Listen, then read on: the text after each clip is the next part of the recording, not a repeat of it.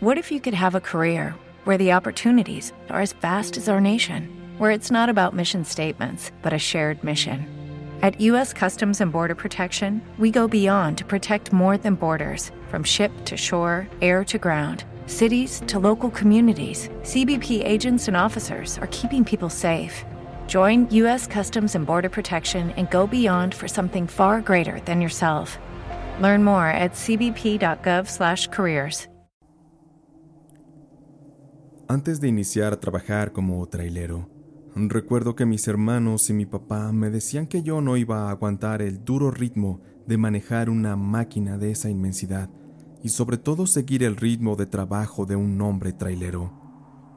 Pero mi gusto por manejar me ha llevado a que desde los 16 años yo haya iniciado mi vida como trailero, y no es novedad que de ser yo un escéptico de los temas de aparecidos en las carreteras y de todo tipo de fenómenos a los que nos exponemos los traileros, terminé viviendo varias horribles experiencias que me marcaron y que me llevaron a reconsiderar en varias ocasiones en la idea de seguir laborando como chofer. Actualmente tengo 36 años, amo la carretera, conocer lugares, gente nueva, y hace tiempo también conocí a Nacho, otro compañero que recién acababa de entrar. Yo ya tenía en ese tiempo mis años siendo chofer y un sinfín de experiencias paranormales en mi haber. Nacho se decía escéptico de todas esas cosas, pues varias veces en la base, antes de salir a los viajes, los choferes le hablábamos de lo que nos tocaba vivir. Y a Nacho a veces se reía de escuchar nuestras historias, que para él no eran más que cuentos nada reales. Él era un poco arrogante, y como lo llegamos a fastidiar con tantas historias de terror, él nos llegó a decir que ya no nos metiéramos tanto perico y que ya no habláramos tanto de esas estupideces. Para mí yo decía que Nacho no era más que un bastardo y que tarde que temprano en uno de sus recorridos ya le tocaría sentirse al filo de la muerte cuando algún muerto le saliera en la carretera. Siendo Nacho aún un novato, no le soltaban tantos viajes. En ocasiones simplemente lo mandaban de ayudante con algunos de los choferes para que nos ayudara a conducir por tramos y también que nos ayudara a descargar. En mi caso, Nacho viajó solamente una vez conmigo, porque lo que vivimos le quitó las ganas de recorrer los caminos a mi lado. Y es que esa vez admito que las cosas se salieron de control. Ahora recuerdo lo que pasó aquella noche y se los comparto. Era un jueves por la noche, y Nacho me acompañaría a llevar una carga de electrodomésticos desde Guadalajara hasta Querétaro. Juntos la descargaríamos y luego iríamos a la Ciudad de México por otra carga que regresaría para Guadalajara. Durante el camino de noche por la carretera no había mucho tema de plática, así que yo comencé a platicarle a Nacho de todas las veces que me habían asustado. Comencé a contarle a Nacho de una vez que me siguió una sombra junto al tráiler y le conté que aquella sombra corría a toda velocidad, y por poco me hace que me volteara. Tuve que frenar casi de golpe, porque aquello se me atravesaba en el camino de una manera que me hizo perder el control. Nunca supe qué era aquello, ni siquiera pude describir su forma. Realmente no tenía una. De solo recordar me dan escalofríos, pero a Nacho parecía que le aburrían mis historias. La verdad sí me dio coraje que él no me creyera. Ya era tiempo de bajarle lo valiente. Así que fui ideando un plan para jugarle una broma y asustarlo. Quería ponerlo a prueba y ver de una vez por todas si ante una situación de riesgo él se mantenía sereno. Quería comprobar si de verdad Nacho era tan huevudito como decía. Sin pensarlo dos veces todo el camino, fui creando la estrategia perfecta para asustarlo. Fui pensando en el lugar ideal y también formulé en mi cabeza una escena con la que seguro Nacho se iba a cagar de miedo. Recordé que una de las carreteras de Jalisco es muy usada por los peregrinos que van a visitar a la Virgen de San Juan. Lamentablemente, se sabe que han ocurrido muchas tragedias y por imprudencias tanto de los peregrinos como de los conductores, muchas personas han perdido la vida. Han ocurrido casos incluso donde vehículos que pierden el control arrollan a decenas de peregrinos. y yo recordé que había una parte donde habían muerto muchas personas de esa forma, pues se dice que hace muchos años un chofer de un camión se quedó dormido manejando de noche por aquella carretera y terminó arrollando y aplastando a más de 15 personas. Un suceso muy trágico y muy triste, pero yo lo usaría esa vez a modo de juego para darle un buen susto a Nacho. Él ya me había caído muy mal y quería verlo sufrir un rato. Faltaba poco para llegar a dicho tramo de la carretera, y vi que Nacho ya venía medio dormido, así que conforme me fui acercando más y más, yo fui bajando la velocidad y fingí que se me había apagado el tráiler. Maldita sea, otra vez en este mismo tramo. Lo dije en voz alta para hacerle saber a Nacho que aquel era un lugar maldito y que cosas aterradoras solían ocurrir a los choferes y a mí en lo personal en el pasado ya me habían ocurrido. Nacho se veía muy tranquilo. Me preguntó qué iba a hacer yo para solucionar aquello. No lo sé. Déjame bajo para revisar el motor. Algo debió fallar. No me quiero sugestionar. Prefiero culpar a Paco el mecánico. Dicen que últimamente ha estado haciendo mal su trabajo. Él revisó el tráiler antes de que saliéramos de la base, pero va a ver, en cuanto volvamos lo voy a reportar. Utilicé esas palabras para justificar lo que había hecho. Yo mentía, para que mi broma fuera mucho más creíble. Y es que en aquel lugar había varias cruces enterradas y dedicadas a las memorias de los muertos que fallecieron en aquel accidente. Y antes de bajarme a revisar el camión, le dije a Nacho que en ese lugar se parecían los espíritus de las personas que murieron. A él solo le dio risa y me dijo que ya me dejara de estupideces y mejor revisara el tráiler. Me bajé y abrí el capote del tráiler y me hice menso un rato revisando un poquito de aquí y un poco de allá, mientras que Nacho me esperaba en la cabina, muy tranquilo, sin saber lo que nos esperaba. Yo hice un grito de pánico y bajé el capote del tráiler y corrí hacia la puerta de la cabina. Me subí y desde afuera, por la ventana golpeé el vidrio y le dije a Nacho que del lado de su puerta estaba un muerto. Nacho se doblegó y comenzó a gritar muy asustado también. Nacho se puso muy mal. Parecía que estaba al borde de un colapso nervioso, porque temblaba mucho. Yo me comencé a carcajear porque por fin había logrado demostrarle que sí era un miedoso. Lo que no me esperaba es que realmente Nacho había visto a un muerto real. Y es que las cosas no serían tan agradables. Creo que metí la pata al jugar así con aquel tema, pues abrí un poco la puerta de la cabina con la intención de entrar y calmar a Nacho, pero antes de entrar sentí que algo me jaló el pie, como si una persona me hubiera sujetado con una gran fuerza y me quisiera jalar para hacerme caer. Cuando volteé, me invadió una sensación de profundo miedo una sensación de muerte, una sensación de terror, pues de entre la oscuridad del lugar vi una silueta de un hombre que me estaba agarrando y vi junto a él otras siluetas más que estaban ahí paradas, sin moverse. Me miraban fijamente y hablaban, murmuraban algo en voz baja y se escuchaban todos haciéndolo al mismo tiempo. Quise sacudirme la mano del ente que me sujetaba, pero yo ya no me podía mover, ni podía gritar. Mi voz se ahogaba en el profundo silencio del terror más horrible que jamás había sentido. Creí que moriríamos esa noche, porque con mis ojos al voltear a ver a Juan, vi que sobre la cabina estaba sentado otro ente que también me miraba y hablaba en voz baja. Murmuraba también al mismo tiempo que los demás, pero a este con la luz baja de la cabina le pude ver la cara la tenía toda despellejada y su mirada reflejaba una profunda tristeza, una mirada de agonía. Nacho en ese punto solo lo vi como se desmayó. Él cayó inconsciente. El susto fue demasiado para él y no aguantó. Yo me esforzaba por moverme. En mi mente yo rezaba y pedía a Dios perdón por jugar así con las almas de las personas que habían fallecido en ese lugar. Pronto pude recuperar mi voz y les pedí perdón les grité que no me hicieran daño, que me perdonaran, que no quería yo jugar así con ellos. Les prometí respeto y llevarles un padre para que bendijera el lugar y los ayudara a ver la luz. Cerré los ojos y en voz alta seguí rezando y rezando, hasta que por fin todos aquellos fantasmas desaparecieron. Yo estaba llorando del miedo, parecía un chiquillo asustado. Aquello que se nos apareció me hizo mostrar mis partes más vulnerables. En cuanto pude me subí a la cabina y arranqué el tráiler. Le pisé con todo al acelerador y en una oportunidad, como siempre yo cargaba un botiquín, saqué la botella de alcohol, mojé un trapito que tenía y le di a oler ese alcohol a Nacho para que despertara. Él despertó y casi no quiso hablar.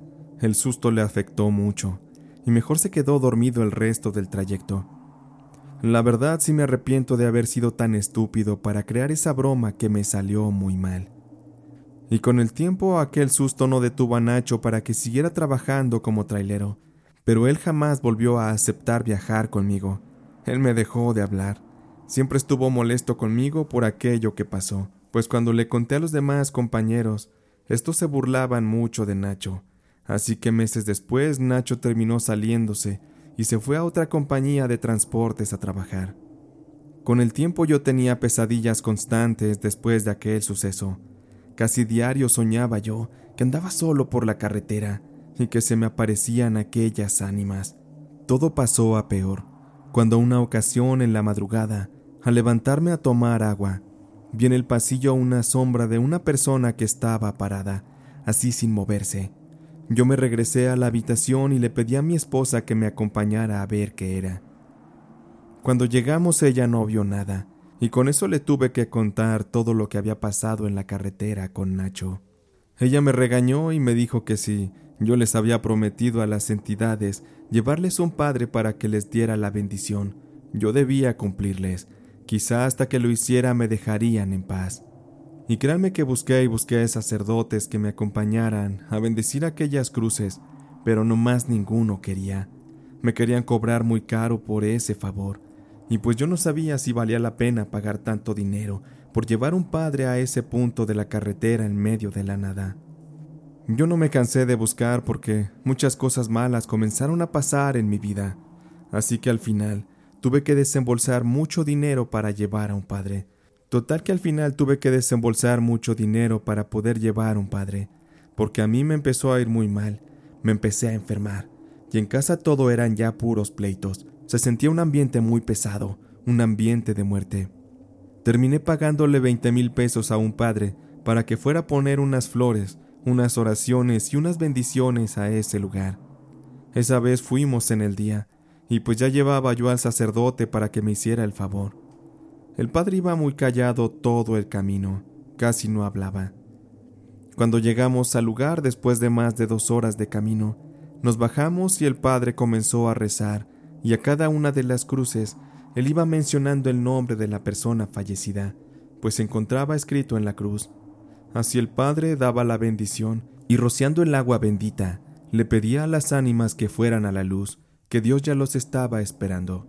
Le tomó cerca de media hora al padre terminar con todo aquello, y cuando dio el último rezo, les juro que de estar despejado, comenzó un horrible viento, y se juntaron unas nubes que dejaron caer una suave lluvia, como si esas gotas de agua representaran el luto y el sufrimiento de los muertos de aquel lugar. Francamente, desde ahí yo ya no juego con las cosas paranormales. Ahora les tengo mucho respeto porque sé que por andar jugándole al valiente, uno puede llegar incluso a perder la vida. Esta ha sido la experiencia más impresionante que he vivido. Me siento bien de haber puesto un poco de ayuda para que descansaran en paz esas almas. Y también me alegra poder compartir esta historia con ustedes. Este es un gran canal y no me queda más que agradecerles por haber compartido mi historia y a ustedes por haberla escuchado. La vida de trailero nunca es fácil. Hay que vencer muchos retos y enfrentarse a situaciones inesperadas en las carreteras, sobre todo de noche. Es bien sabido que los traileros vivimos constantes vivencias paranormales, y yo quiero contarles la única que he vivido. Aquella noche serían la una y media de la madrugada. Yo iba por las carreteras del norte del país, en mi tráiler que recién me acababan de entregar estaba completamente nuevo, pues la empresa para la que trabajaba hizo en aquel tiempo una renovación de unidades, y yo estaba feliz de manejar un tráiler recién salido de la fábrica.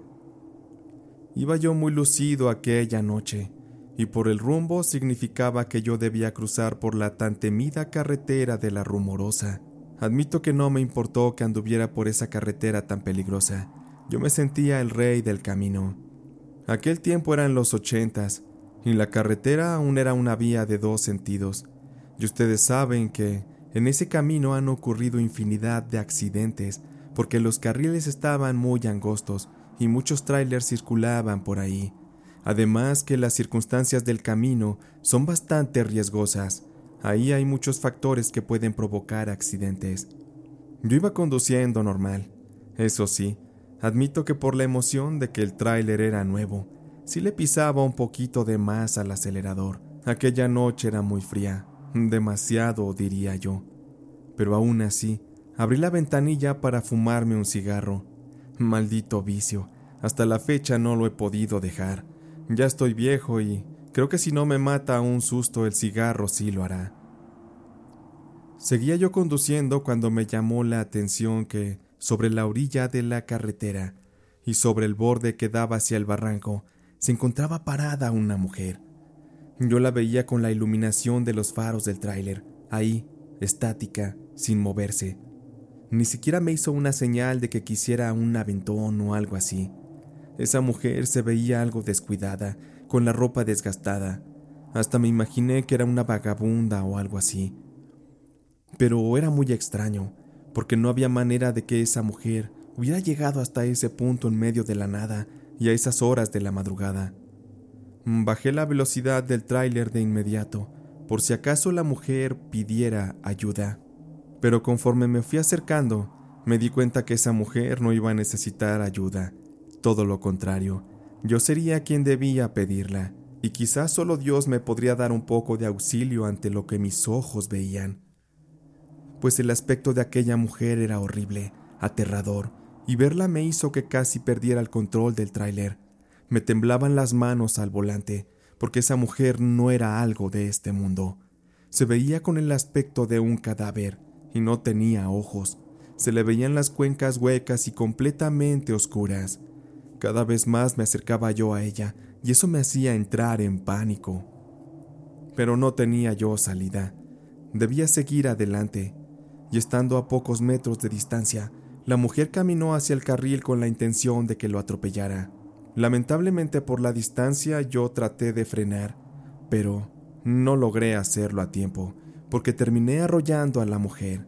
Yo escuché un grito de dolor y sentí claramente con las llantas del tráiler cómo pasé sobre ella, y sus huesos hicieron un fuerte crujido, algo espantoso. Sentí como el cráneo de su cabeza tronó. De seguro había hecho pedazos su frágil cuerpo con las pesadas llantas del tráiler. Mis nervios estaban a punto de colapsar, así que me detuve y puse mis luces de advertencia. No sabía qué hacer. Me sentía en un grave peligro porque estaba seguro que aquello no era una persona, sino algún ser de la noche que intentaba engañarme para hacerme daño. Yo me persiné y tomé un rosario que colgaba de mi espejo, también una linterna. Así fue que bajé del tráiler y comencé a revisar. Me temblaba la mano de miedo, y estaba yo solo en aquel camino lleno de entidades fantasmagóricas y la inmensa oscuridad que me cubría. Revisé la parte frontal del tráiler y no había nada. Las llantas y tampoco. No comprendía yo lo que estaba pasando. No había rastros de la mujer que se lanzó a las ruedas de mi tráiler, y estaba yo por subirme de nuevo a mi cabina, cuando un vehículo se estacionó justo delante de mi tráiler. De inmediato vi cómo se bajó un sujeto, y me preguntó que si necesitaba ayuda, que si me encontraba bien. Aquel hombre me lo dijo con un tono amable. Aquel señor me vio la cara muy pálida, y me preguntó que si me habían asustado. Yo le respondí que si mi cara y mi semblante lo decía todo, la pregunta estaba de sobra. De inmediato noté que yo estaba siendo grosero, así que le saludé amablemente y le conté lo que me estaba pasando. Le platiqué que había atropellado a lo que quizá era un fantasma. Al hombre no le sorprendió, porque él vivía cerca de aquella zona y constantemente transitaba por la rumorosa a todas horas del día. El hombre me dijo que mejor ya me subiera al tráiler y me fuera, porque en esa carretera muchas cosas se aparecían, muchas cosas que no eran de este mundo, quizá del infierno. El tipo de todas formas no dudó en preguntarme que si mi tráiler estaba en buenas condiciones para seguir. Yo le respondí que sí, le agradecí y así nos despedimos. Cada quien se subió a su vehículo y comenzamos a conducir a baja velocidad. Yo ya no quería tomar riesgos. Seguimos por la carretera y yo iba justo detrás de aquel vehículo que era una camioneta tipo Blazer modelo 83. No habremos recorrido ni 200 metros cuando de pronto la camioneta de aquel hombre se detuvo de manera muy drástica. Alcanzó a frenar a tiempo y yo que iba marcando una buena distancia entre mi tráiler y su camioneta, también alcancé a frenarme de una manera que no lo logré impactar. Lo que estaba pasando es que ante nosotros había una roca que había rodado cuesta abajo del cerro y cayó sobre el camino, justo en el que era nuestro carril. No era una roca muy grande, pero de haber ido más rápido, el sujeto de la Blazer no hubiera podido frenar y se hubiera impactado contra esa roca. O peor aún, me puse a pensar que si no hubiera yo tenido el percance con la mujer fantasma que atropellé, yo hubiera sido quien impactaría contra la roca que estaba en ese camino. Seguramente las consecuencias hubieran sido fatales en ambos casos. Sé que nosotros pudimos haber esquivado la roca y seguir el camino, pero de hacerlo así, alguien más hubiera chocado y quizá hasta perdido la vida. Por esa razón nos esperamos hasta que las autoridades llegaron y entre todos removimos aquella pesada piedra. Afortunadamente y por cosas del destino, aquello en lugar de ser una tragedia por un aspecto paranormal, fue más como una advertencia de que había un peligro más adelante. Aún así, pienso que es triste que el fantasma de aquella mujer se aparezca. Quizá en vida esa señora se suicidó en aquella carretera lanzándose a las ruedas de un tráiler o de algún otro vehículo. Esa es una verdad que yo desconozco. Aquella fue una noche muy difícil, una que nunca olvidaré. Solo les pido que tengan mucho cuidado al andar conduciendo en la noche, porque lo paranormal está en todas partes, pero sobre todo se encuentra en las carreteras de nuestro país. Daban casi las once de la noche de aquel lunes. Yo debía salir en el tráiler a llevar una carga de cajas de dulce a Mazatlán. Esa ruta no me gustaba del todo, porque eso representaba tener que pasar por la carretera del espinazo del diablo. Muchas cosas me habían contado de que ocurrían ahí, apariciones de todo tipo, y mis compañeros choferes siempre le pensaban para tener que ir por esa carretera, y más cuando era de noche. Y pues ni modo, chamba es chamba, y yo tenía que darle con toda la fe en Dios, él siempre me ha cuidado y sé que gracias a Él les estoy contando este relato. Ya iba yo por la carretera esa noche y para sacarme el miedo puse un poco de música. Siempre me gustó el rock y en aquel tiempo que eran los noventas estaba de moda el disco de Caifanes del Nervio del Volcán. Yo llevaba ese álbum pero en formato de cassette y lo iba escuchando en mi tráiler y lamentando que se acababan de separar aquel grupo. Hasta melancólico me puse de ir solo en la carretera escuchando las canciones. En fin, yo perdí la concentración en la música, cuando por el espejo lateral vi una luz muy brillante. Yo asumí que me estaban aventando las altas para rebasarme, pero luego noté que aquello brillaba de una manera poco peculiar. Comenzó a darme mucho miedo. Después esa luz vi cómo se apagó. Eso me dio más terror porque me di cuenta que aquello no era un vehículo que venía detrás de mí. Traté de concentrarme en el camino y en la música nuevamente. No debía caer en ese juego del miedo, pero fue imposible, porque de pronto de entre los árboles del costado vi cómo iban flotando dos esferas muy brillantes de color rojizo, y éstas iban a una velocidad a la par de la de mi tráiler. Cada vez se iban acercando más y más, al grado que cuando estaban casi a centímetros de impactarme, yo les juro que hasta ahí yo ya no recuerdo más. Perdí la conciencia y el conocimiento de todo lo que estaba pasando. Cuando recobré la conciencia yo estaba en una cama de hospital, confundido y sin saber qué había pasado. Mi cabeza me dolía horrible, y la enfermera me tuvo que poner un sedante para que me durmiera de nuevo. Así me tuvieron por dos días, cuando ya me encontraba yo más estable, Me vi sentado en una camilla con varias fracturas y sin recordar nada.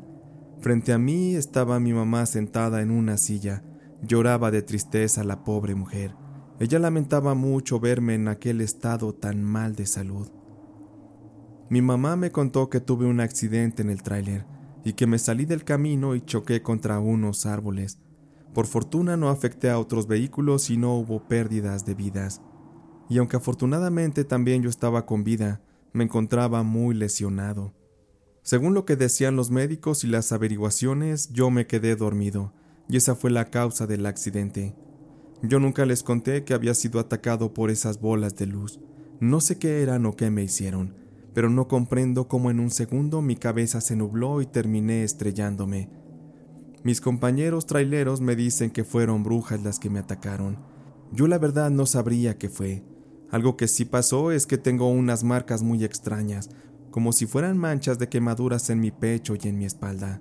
Esta sí que ha sido la peor experiencia de mi vida a bordo de un tráiler. Y es que realmente hay muchos peligros allá afuera.